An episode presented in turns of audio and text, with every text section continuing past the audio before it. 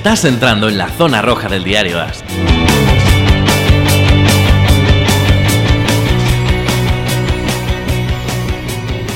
Olá, amigos, bem-vindos ao podcast Zona Roja, o podcast de fútbol americano de Diário AS. Eu sou Fernando Calas, aqui a mi lado Mariano Tobar. Que tal, Mariano? ¿Todo bien? Muy bien, aquí estamos. ¿Qué tal? ¿Has podido ver algo esta semana o no? Pues poquito, poquito. La verdad es que el, el- a las 7 vi el partido de New England contra los Bills, que me parecía el partido más atractivo. Y luego he visto bastantes highlights y resúmenes de partidos, pero el único que pude ver entero, y de hecho me perdí el gran parte del tercer cuarto porque estaba aquí y me llamaron Ajá. para una reunión, fue el de New England. Pero lo que, lo que tengo muy claro es que toda la jornada en general, a ver, tengo una visión bastante global de la jornada, porque te digo, he visto muchos highlights, he estado leyendo bastantes artículos, y me parece que es una jornada de punto de inflexión. ¿Tú sabes lo que dicen en mi pueblo? Ah, Que hay mucho cabrón con cara de conejo. Ajá. Y, y la sensación que yo tengo después de la jornada de, de esta jornada de la NFL es que han aparecido muchos cabrones que hasta ahora pensábamos que eran conejos, ¿eh? Y, y- y me parece que, que marca bastante eh, lo que puede ser la, la temporada a partir de ahora, ¿eh? Es que yo no me acuerdo de una jornada en la NFL donde seis de los favoritos perdieran. Sí, ¿verdad? seis de los favoritos perdieron. O sea, yo te digo favoritos en, la bo- en los- en las apuestas. Eagles ganó los Packers número uno. Titans ganó los Falcons, que era favorito número dos. Eh, Raiders ganó de los Colts, que era favorito número tres. Panthers ganó de los Texans, que era favorito número cuatro. Browns ganó de los Ravens, que era favorito número cinco. Buccaneers. Ganó de los Rams, que era favorito número seis. Y No, creo no hay y, más. y nadie más. Porque podemos pero, marcar pero. Pero, pero, pero, los Chiefs estuvieron a punto de perder contra los Lions. Sí, sí, sí. Eh, los Saints hicieron un partido eh, mucha, yo de verdad, yo, yo no, yo creí, yo pensé que los Cowboys iban a atropellar a los Saints. Yo también lo pensaba. Eh, y yo pensé que los Vikings ganarían los Bears. Entonces, para mí fue una jornada que ganó, o sea, pasó todo lo que yo, o sea, ni- me lo, ni me lo planteaba. Claro. ¿Sabes? O sea, y yo de verdad, Mariano, yo sigo eh, sin... Yo creo que el equipo más, para mí, más incomprensible de esta semana, de esta temporada, el equipo que no consigo, no consigo, yo no consigo, no consigo entrar en mi cabeza lo mal que están jugando, sigue siendo los Falcons. Yo no consigo aceptar lo mal que están jugando los Falcons, Mariano. Yo te digo mi opinión. Yo creo que los Falcons están teniendo un problema, sobre todo, por encima de cualquier otra cosa, en el lado defensivo. O sea, los Titans, Mariota, que lleva toda la temporada sufriendo como un perro, que la semana pasada, hace siete días estábamos hablando de que a lo mejor le de que podía sentar. acabar sentado, ayer hizo con la defensa de los Falcons lo que quiso. Corriendo, pasando. O sea, la, la defensa de los Falcons es una auténtica broma. Sí, pero el ataque no funciona tampoco. Y el ataque Mariano. se infla a hacer yardas, pero no mete puntos. Y te digo una cosa, eh, este problema de los Falcons en ataque es un problema, te iba a decir, casi crónico de esa división. Porque a los Saints le ha pasado mucho tiempo y muchas veces. Brice durante muchas temporadas ha- se ha hinchado a hacer partidos de 500 yardas que acababan en derrota. A ver, también es verdad que ba- bastantes de las yardas de ayer de los Falcons son ya el- con el partido Sí, perdidísimo. es que ya se- o sea, el partido ya estaba totalmente perdido. Pero, pero los Falcons son un equipo completamente desnortado ahora mismo. Lo de la defensa es horrible. ¿eh? No paran a yo, no, yo no consigo. Yo ayer vi bastante el partido y, y a mí me, me volvía loco. Me volvía completamente loco, loco. No consigo entender lo que está pasando con los Falcons. Además con Dirk Cutter, que es un coordinador ofensivo que es un, es un ex entrenador y es un tío que conoce a Matt Ryan, que ya fue eh, coordinador suyo. No es un, no es un nuevo, no es un, equi- no es un sistema nuevo, no es nada nuevo. O sea, yo estoy totalmente sobrepasado con lo mal que están jugando los Falcons.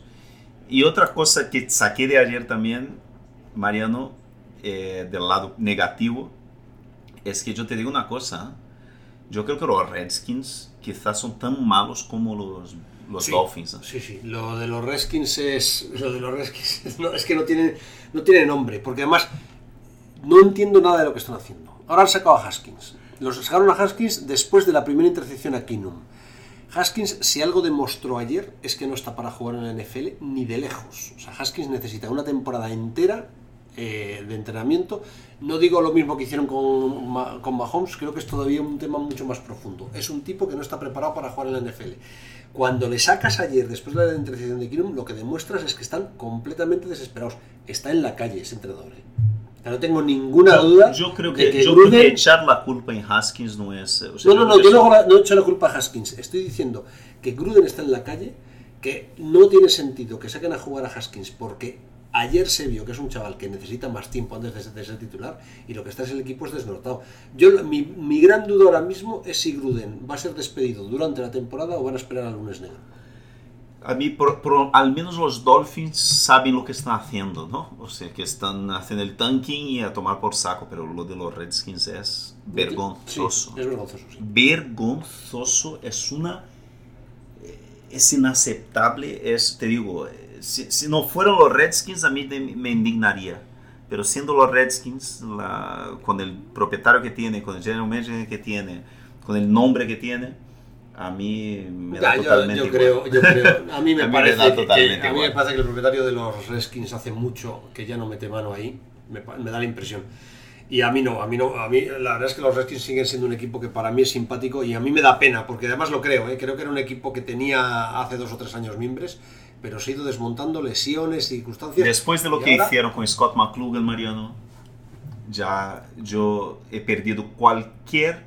El, el 0,1% de, de empatía que yo tenía con los Redskins se ha ido Pero el problema no es de un lo que hicieron problema. El tío. problema de los Redskins no es el general manager.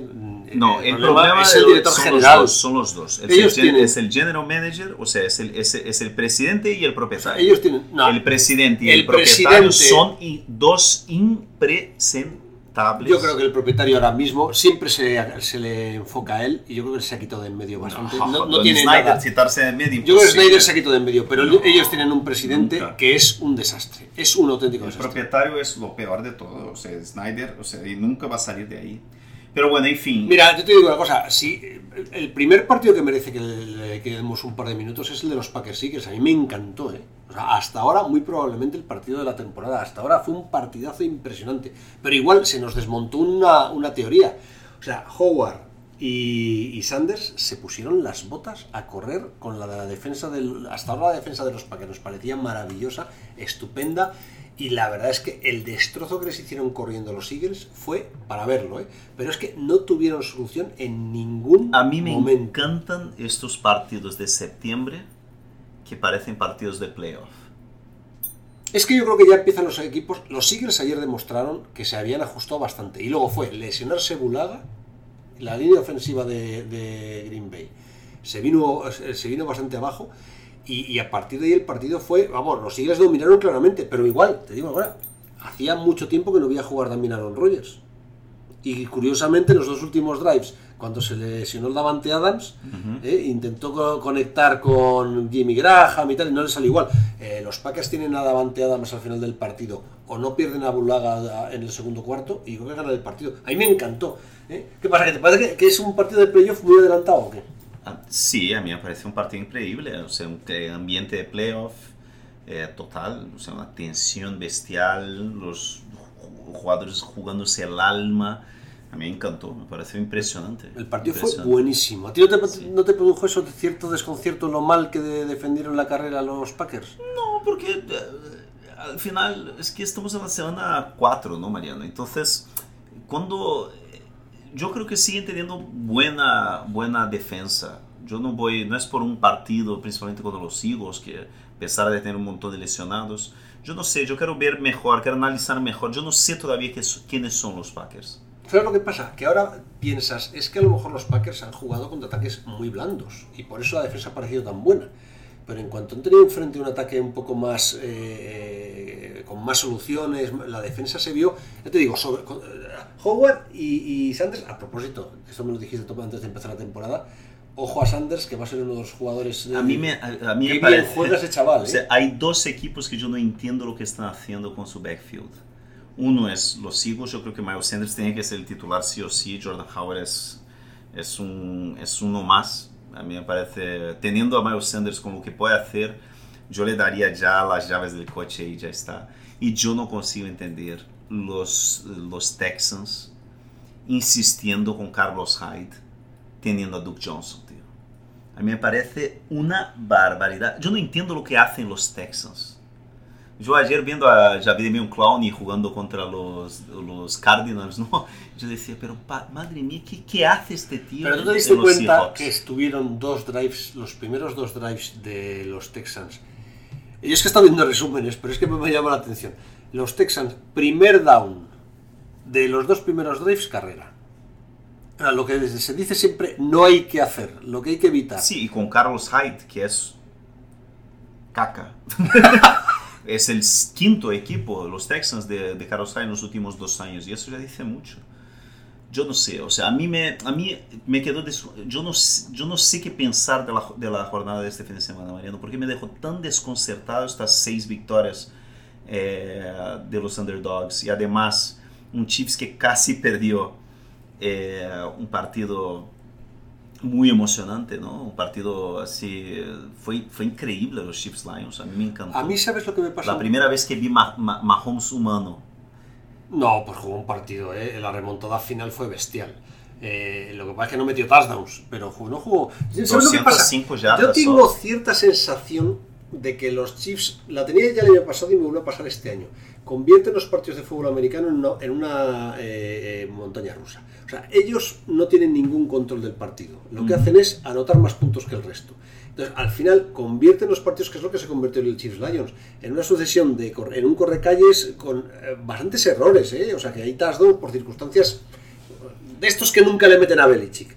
Entonces, los Chiefs tienen que empezar a controlar algo más el tiempo, tienen que empezar. ¿No, no, ¿Tú no tienes esa sensación? Sí, pero a mí, desde, la sensación que, me, que salí de este partido fue con qué jugadores Kenny Galladay. Qué jugadores Kenny Galladay.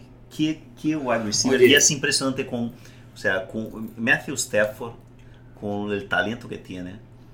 Eh, cuando tiene, cuando, eh, o sea, él llegó a un punto ahora con Galladay que él ya se fía de él y entonces tira los, o sea, los torpedos que tiene, porque tira cohetes, ¿no? Este tiene, a lo mejor tiene el mejor brazo de toda la NFL, Stafford. Y tira unos cohetes, y, tira, y, y es una máquina. Este Ayer me acordé mucho de ti. ¿Por qué? Con otro jugador. Ah, Dios, Dios, eh, seguro que es algo que tiene que ver con, con fe. Y... o sea, ya estaba viendo meterte en una Godwin y dije, qué listo es qué con... Bueno, al final... Dios victoria, Dios victoria. Es Dios impresionante el partido de Godwin. Eh, es una cosa de loco. La gente me llamaba loco cuando yo decía que el mejor wide receiver de los Bucks era Godwin. Y dijo al final, James Winston dice al final del partido que los Buccaneers ahora mismo tienen dos wide receivers número uno. Y cuando ponen la el marcaje en, Mike Evans, él va a Godwin. Cuando ponen, marcan a Godwin, él va a Evans. Y Godwin es increíble, Mariano. A mí, yo, tú sabes que yo le tengo en todos mis dynasties. Yo llevo ya dos años mimándole, esperando para este momento. No, yo más ahora me arrepiento, porque este año yo no he apostado por él, me dijiste, intenta cogerlo, y la verdad es que lo iba retrasando porque, bueno, seguro que va a caer, va a caer, y al final en prácticamente todas las fantasy que he jugado le cogieron muy rápido arriba, ¿eh? O sea que ya estaba todo el mundo bajo, nos escucha demasiada gente. los, yo, o sea, eh, ahora ya empieza, cuarta semana, ¿no? Empiezo, empiezas ya a analizar tus apuestas de fantasy, dónde salió bien, dónde salió mal. Mis, yo tenía tres super apuestas, grandes apuestas ahí en la, entre la cuarta y sexta ronda, ¿no? Que era Godwin, Tyrell Rocket y Calvin Ridley. Son tres de los jugadores que más tengo en esta zona. Eso yo digo de wide receivers, ¿no? Entonces ya sabes que Miles Sanders, yo le tengo un montón de Miles Sanders. Eh, y de los tres, dos han salido de puta madre, ¿no? Que es Godwin y, y, Lockett, pero yo no consigo entender lo de los Falcons, lo que está pasando ahí con, con Calvin Ridley, con, con Matt Ryan. Yo no consigo entender. No, de hecho, eh, Ryan está pasando básicamente al Tiden porque no, porque necesita pases rápidos porque la línea ofensiva está jugando muy mal. Es que ahora mismo los Falcons está jugando muy mal. La defensa, la línea ofensiva es horrible y, el ejemplo es ese. Cuando tú pasas tanto al Tiden, están pasando una barbaridad a, Nueve recepciones a tu amigo Austin Hooper. a Hooper. Eso es que, que, que Matt Ryan tiene que soltar el balón rápido porque no le da tiempo. Y yo creo que además está marcando a muchos equipos. Los Texans están marcados porque sigue sin tener tiempo eh, Deshaun Wat- Watson. Watson para pasar.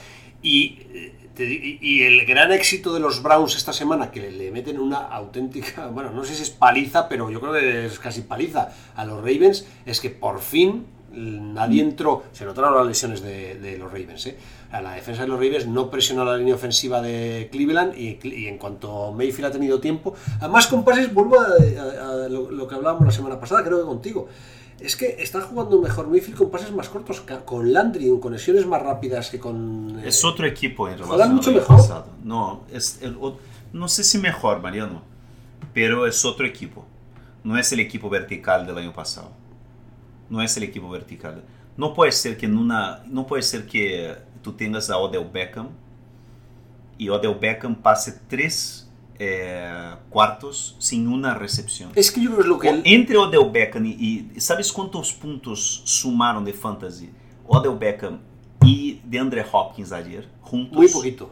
Cuatro puntos. Sí, sí, sí, Los que dos sí, no. juntos. Pero es que yo creo que es lo bueno. O sea, lo bueno de Cleveland esta semana es que por fin Mayfield ha dejado de buscar en vertical a... eh, y, ha buscado pases más rápidos a Landry. Porque es lo que les ha funcionado las tres primeras semanas. Porque como no tiene línea ofensiva, tiene que saltar el balón muy rápido. Entonces, cuando tienes línea ofensiva, no puedes jugar tan en vertical. Y lo mismo le pasa a los Texans. Es que tú no puedes encontrarlo porque no te da tiempo a pasarle. Yo no sé, Mariano, los Ravens, a mí me parece que no. O los, las primeras semanas yo veía este equipo y decía, pero este equipo no, pues, no, no es tan bueno como parece. Pues a mí me parecía sorprendente lo bien que estaban jugando, pero lo de, lo de perder en casa con los Browns ha sido un toque de atención brutal El para Monday, todo, ¿eh? el Monday Night este, eh, Browns 49ers de la semana que viene va a ser, Tienes ganas de verlo, ¿eh? va a ser un partidazo, Mariano. Bueno, Sí. ya, yo vuelvo a decir lo mismo. Los Browns sin línea ofensiva, con lo bien que está jugando el front seven de los 49ers, podéis darles una paliza. A no ser que yo, creo que va a ser, yo creo que va a ser un partidazo.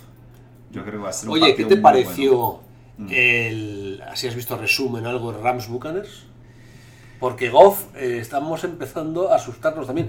Y otro equipo con problemas con la línea ofensiva. ¿eh? Mariano, Rams, en cuanto a la línea ofensiva yo, ha, a, ti y a mí no nos puede sorprender Goff. No, Porque eso es- nosotros yo- siempre fuimos, la gente, y además nos, nos han criticado mucho por eso, ¿eh? Sí. porque siempre fuimos muy críticos de tres quarterbacks.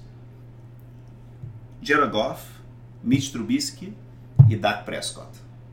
Siempre fuimos, tú y yo se- o sea, no- discordamos en muchas cosas, pero en, en- en estos tres jugadores siempre pensamos de la misma manera. Sí, ¿O está no es claro. verdad? sí, sí, sí, absolutamente. ¿Sabes? Y yo, los primeros tres partidos, Prescott jugando muy bien, jugando muy bien. Y ayer lo que pasó con Prescott, además de lo que ya, o sea, que, que es más o menos la misma cosa, que es lo que siempre pasó con Prescott desde que él entrado en la NFL. Cuando el juego de carreras de Sí. los Cowboys no funciona, si dejas la pelota en sus manos, él no te gana un partido. Elliot ayer no se le vio y Prescott desapareció. Es siempre, pero todas las grandes derrotas de los Cowboys de la mano de Prescott, siempre pasa eso. Y este año que decimos, no, este es el año, está jugando bien, está pasando el balón, a Mari Cooper, no sé qué. Y mira lo que pasó ayer. No, a Mari Cooper no la olió. O sea, de hecho tuvo un drop mm, también de Sí. narices. Oye, y Entonces, también, ahora has nombrado. a mí- ah, Yo es que vi ayer a Chase Daniels y, y- y digo, "Pff, es que lo mismo me da que me da lo mismo. ah, yo creo que le van a sentar ya a Trubisky para el resto de la temporada y dejarle... A ver, yo no sé si le van a sentar, no he visto todavía el alcance de la lesión, pero se fue con el hombro fastidiado. Como tengas una lesión de hombro, no, no es. Eh, Ya están hablando que no es para perderse toda la temporada. Si están diciendo es que no es para perderse toda la temporada, es porque la cosa es mínimo, mínimo 6, 7 partidos. Eh, Y de verdad, visto Es que lo visto tú- ayer, Chase Daniel no, no, no- no es un Trubisky paso es muy malo, atrás. Lo siento, Mario Pence se cabrea conmigo porque le llamo Blake, Blake Trubisky o, o Mitch Oye, Bortles. ¿y Winston es bueno o malo?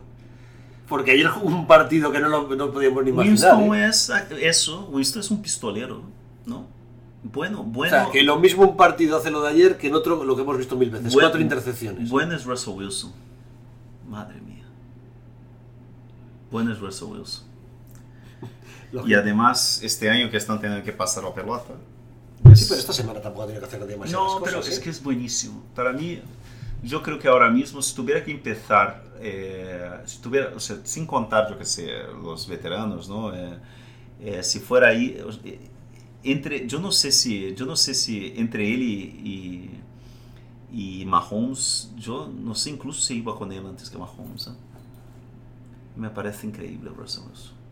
Parece No, eh, a ver, yo ahora mismo no me bajo de Mahomes. eh, Y más, por ejemplo, que yo creo que es un partido del que no hemos hablado y que hay que hablar largo y tendido, porque durante estas últimas dos semanas yo decía, vamos a ver, cuidado con los Patriots, que su situación no es tan buena, que están teniendo muchas lesiones, que en ataque van a tener problemas. Y en el partido de esta semana, fíjate, los Bills han perdido, Allen jugó horrible, Yo no entiendo cómo no echaron al jugador este de los, de los al 31 de los de los Patriots. Bueno, ¿sabes que han, que han expulsado Sí, para a- toda la temporada Sí, a Burflick. a Pero Burflick? Es que por una, una, una, un- un- un- una falta idéntica han echado a Juan Alexander en el primer partido en San Francisco. Yo no entiendo por qué no le han echado. Porque yo te digo una cosa, yo estoy convencido que si estuviera Allen, eh, los Bills ganaban este partido. Pues estaba jugando muy mal, ¿eh? estaba jugando muy mal. No, no es que estaba jugando muy mal. Es que la defensa de los Patriots es la mejor defensa. La defensa de la los Patriots es impresionante, Pero Noy es es increíble cómo está un jugando. monstruo lo que Sí, está jugando. sí, sí, está jugando todo. Es una. Es la mejor defensa de la Además, fíjate que a mí me llama la atención, vuelvo, lo dije la primera semana y vuelvo a insistir, creo que el- eh, es llamativo el papel de los linebackers en New England. Es sorprendente cómo eh, eh, Hightower y Van Noy tienen un papel tan protagonista en este equipo. Tú miras cualquier otro equipo de la NFL ahora mismo y en ninguno de los linebackers están en tantos sitios a la vez. Es impresionante. No, San Francisco está también. es entre- sorprendente. Es igual. Fred Warner. La, gr- la gran, todo el mundo habla de, de, de Nick Bosa y de tal. Pero lo- el gran cambio. Greg Cosell lo dijo esta semana incluso. El gran cambio de esta, de esta defensa es la velocidad que Fred Warner y Quan Alexander eh, han inyectado en la defensa de San Francisco. El problema es que nadie habla de la defensa de San Francisco porque es nuevo, ¿no? Claro. Es un equipo que ha jugado tres partidos, ha empezado ahora. Vamos a ver qué pasa el, el domingo. El, el domingo Pero lo que te iba a decir, los Bills ahora mismo, la sensación que yo tuve ayer es que están a un quarterback de ser la pera. La pera, ¿eh? O sea, es un equipazo tan bueno. Eh, New England en ataque no la olió. Sea, yo no he visto a Brady tan desconcertado Sí, en- en muchísimo tiempo. Además, con una forma de jugar los Bills que casi siempre ha matado a New England, que es mucha presión de los cuatro de delante Ujú. y coberturas al hombre de todos los receptores que Brady se pasó todo el partido lanzando el balón a ningún sitio Pero para soltarlo. ¿Sabes qué pasó, ¿Te Mariano? acuerdas los Jets Sí. en, en la época de, Claro, de Rex Rex, Ryan, Ryan, de sí. Rex Ryan, cómo jugaban así, con cuatro en presión y todos de- y, y es que ayer, de verdad, hacía mucho que no veía yo un ataque a New England tan completamente desconcertado. Pero los Bills, eh, yo vuelvo a lo de Allen. Allen, la defensa de los Patriots estaba presionando y tal, pero Allen, eh, justo al momento que le, han, que le han lesionado la defensa de los Patriots, era justo cuando estaba empezando a coger ritmo. Fue un partido que empezó un poco mal para él, pero estaba mejorando. Y ele estava empezando a correr ritmo, estava empezando a correr com a pelota, estava empezando, se, se notava que, ele, que, que, que, estava olhando que podia ganhar o partido. E, e pa, por isso a mim me cabreou tanto a forma com que ele, porque le han quitado o partido. Eso, este tipo de, este tipo de, de falta é intencional e é para quitar o jogador do partido. Há aí uma instrução que diz, mira, si este chaval viene, porque como viene siempre, no corre mucho, si viene a campo abierto, miradle a la cabeza. Yo lo siento, pero o sea, fue totalmente deliberada la lesión. Yo no tengo tan claro, a ver, es una expulsión Total. clara, ¿eh? o sea, es, es, fuera del partido. Y yo también me, me sorprendió que no lo... Eh, lo que pasa es que no es la entrada de Burfict. No, claro, el tío estaba o sea, en el Burfict suelo. está mal de la cabeza. Sí. Y, y le han echado de la liga este año. O sea, este año no va a jugar un minuto más. En este caso, yo no creo que fuera tan voy a ir a matar a este tío. O sea, fue una entrada violenta, fue una entrada de expulsión del partido. y- Totalmente irresponsable y innecesaria. Totalmente responsable y necesaria. Pero lo que te digo, los Patriots han ganado este partido y sin embargo han salido con muchísimas dudas. Y los Bills que, lo han perdido, yo creo que ahora mismo ya la gente se ha dado cuenta que son de verdad. O sea, que es un partido en el que el resultado no refleja el- de, de verdad. yo Dos creo, derrotas el- de el- ayer, dos derrotas de ayer que los equipos que perdieron salen con la cabeza de pie. Eh, la derrota de los Bills, la derrota de los Lions. Sí, sí. Y luego hay alguno que sale muy, muy tocado. La derrota de los Vikings deja definitivamente a Cousins. Qué mal lo hicieron con Cousins. Qué error. Porque Cousins está jugando como cualquier jugador que tiene el contrato garantizado al 100%. O sea, él siempre ha sido un jugador miedoso, toda la vida. Toda la vida es un tipo... Pero es que ahora no solo sale con miedo, es que el problema de Cousins es que juega con miedo. Es verdad que con una línea ofensiva absolutamente mejorable, pero es que no cuida el balón en absoluto. O sea, es que no son, son todo fumbles, son todo eh, a punto de intercepción. Es, es, eh, yo ahora mismo, si fuera de verdad el, el entrenador de los Vikings, me plantearía muy seriamente seguir jugando con Cousins, de verdad. ¿eh? O sea, es un Yo estoy desastre. de acuerdo. Yo creo que los Vikings salen muy tocados. Yo creo que los Cowboys salen muy tocados. Nah, yo no, no lo creo. Y, pero no tanto cuanto, claro, o los Vikings, pero yo creo que los vuelvo a los Falcons. Vuelvo a los Falcons, Mariano. Vuelvo a los Falcons. Yo no consigo entender lo que está pasando con los Falcons.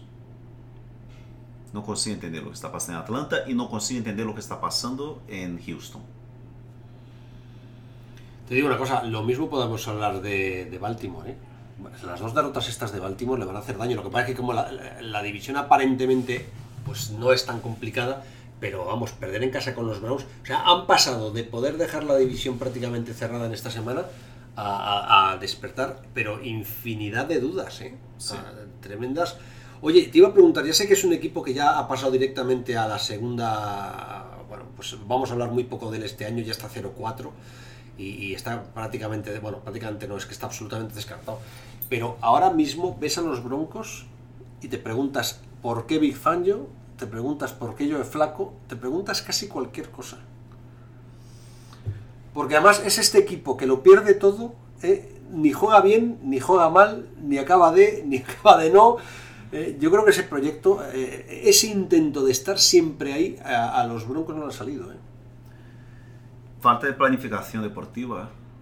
Porque mira, el quarterback de los Jaguars, que la semana pasada estaba todo el mundo eufórico, este año, esta semana se ha vuelto a ver qué es lo que es. Con él pueden aguantar este año y no mucho más.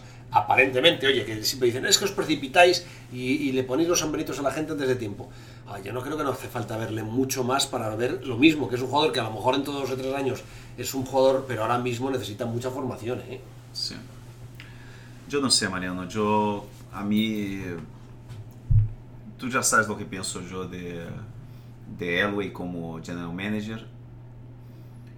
Eh, Oye, te iba a preguntar, ¿damos credibilidad a esta victoria de los Raiders? sí, porque tiene, tiene- eh, Chucky, ¿te acuerdas que el año pasado cuando llegó, Mariano, y hemos hablado, la gente decía, no, es que está en reconstrucción. Yo digo, es que eh, Gruden no sabe reconstruir. Gruden no sabe reconstruir, siempre. él quiere ganar siempre, pero está mal de la cabeza, no sabe montar un equipo, no sabe estructurar un equipo, fue su, fue su problema en los, Buccaneers, ganó el primer año porque cogió el equipo que estaba hecho. De Tony Dungy, Eh, y ahora con los Raiders, yo estoy convencido que él cree que este es su equipo y el equipo puede ganar. Y fue lo que pasó ayer. O sea, el equipo demostró una energía, ¿no? Una motivación muy grande contra los Colts. Y a mí me gustó mucho. Y en, algún, en algunos momentos, Brissett mos- demostró por qué era un, es suplente. Entonces yo creo que los Colts van a tener que sí o sí ir a por un quarterback el año que viene. Sí o sí en la primera No, ronda. no, sí, aparentemente. Luego también te digo una cosa, yo creo que uno de los problemas graves de los Colts el otro día es que no, no- no pudieron correr absolutamente nada. Eh, en cuanto, y luego, eh, y luego- se nota la falta de, de T.Y. Hilton. T.Y. Hilton sí, en cuanto a nuestro TJ Hilton, no tiene el objetivo. No tiene. No tenía a quién pasar. Y ya pasó el año pasado, ¿eh? ¿Te acuerdas Sí. el año pasado que estuvo Sí, lesionado también sí. un mes y fue cuando tuvo el bajón? Eh, eh, eh, Hilton es como Fitzgerald. Sí. ¿eh? O sea, Fitzgerald, los Cardinals viven mucho. De hecho, Fitzgerald ayer se convirtió en el segundo, en el segundo receptor de todos los tiempos. Sí. Y es eterno, es in- y luego es que lo coge todo. Pues Hilton es lo mismo. O sea, Hilton eh, para los Colts es indispensable. Y luego, otra cosa eh, también fue el partido defensivo de los Colts bastante malillo. Sí. Y, eh, a mí, cuando es, a mí me mola, por más que sea, que a mí ya sabes que no me gusta como entrenador, me parece una fraude, eh, una, una estafa, ¿no? Eh, Gruden, pero a mí me encanta verle vibrando en, el, en la banda. Me parece súper divertido. No, ya había muchos eh, highlights con eh, imágenes suyas, porque vuelve a ser lo que hemos visto siempre. Eh, La gente que llega ahora nueva a la NFL no, se no lo sabe, pero eh, su apodo era el muñeco diabólico. eh, y es que era, claro, cuando tenía cara de niño, él era más rubio, es que se parecía además, ¿eh? pero es que los gestos eran los mismos. Y está recuperando la. La misma boca, ¿no? Y entonces esta semana ya los highlights del lunes y, la, y, lo- y las redes sociales están llenas de vídeos de, de Gruden poniendo cara de muñeco diabólico. De aquí a nada volvemos a tener el, el apodo otra vez en, en euforia. Pero, pero eh, bueno, yo creo que más o menos el resumen de la jornada lo hemos hecho. Ajá. Tú te tienes que ir porque nos, te- nos están reclamando que, que salgas, que tenemos que tienes trabajo fuera y no podemos seguir grabando. Pues Pero bueno, el lunes de la semana que viene, eh, yo creo que incluso nos hacer, a ver, vamos, grabamos el lunes, pero a lo mejor tenemos que hacer otro programa, ¿no? Porque como el, el lunes por la noche es San Francisco contra, contra eh, los Browns, a lo mejor grabamos temprano el lunes por la mañana, que tú y, Pues sí, es a una opción, por porque mañana. además el, y la- así la gente puede escuchar el lunes. Un poco también hablamos de lo que esperamos del partido y todo eso, ¿no? Sí, sí, sí, sí. No, no, es que además ta- también te lo digo, ¿eh? Eh, la jornada tiene, tiene de todo. O sea, el Seahawks Rams para empezar el jueves, que es un partidazo. Este año eh, los jueves han medido unos partidos buenísimos, ¿eh? Sí, sí. O sea que eh, tenemos un Titans Bills que parece interesante. El Steelers Ravens es un partido que los dos van a en- entrar a jugar temblando. Texans Falcons, otros dos que entran temblando. Saints Buccaneers, que después de lo visto esta semana. Y eh, el partido divisional. y, y además eso es, es partido divisional. Hay un Cowboys Packers eh, que- Increíble. Que, es increíble. El Chiefs Colts ahora está- se ha devaluado un poco esta semana. Y luego el cierre. El Monday un- Night va a ser, madre mía. eh, con San Francisco 49ers. Como ves, Fernando Galás está con muchas ganas. Contra los Cleveland Browns. Eh, Tú esta semana tendrás unas conversaciones largas con la gente de la perrera, me imagino, en redes sociales. No, porque, o sea, ellos, hasta- a mí es mi segundo equipo de la NFL, entonces yo voy con ellos siempre, pero no, no con este partido. Lógicamente. Un abrazo, Mariana. Hasta luego.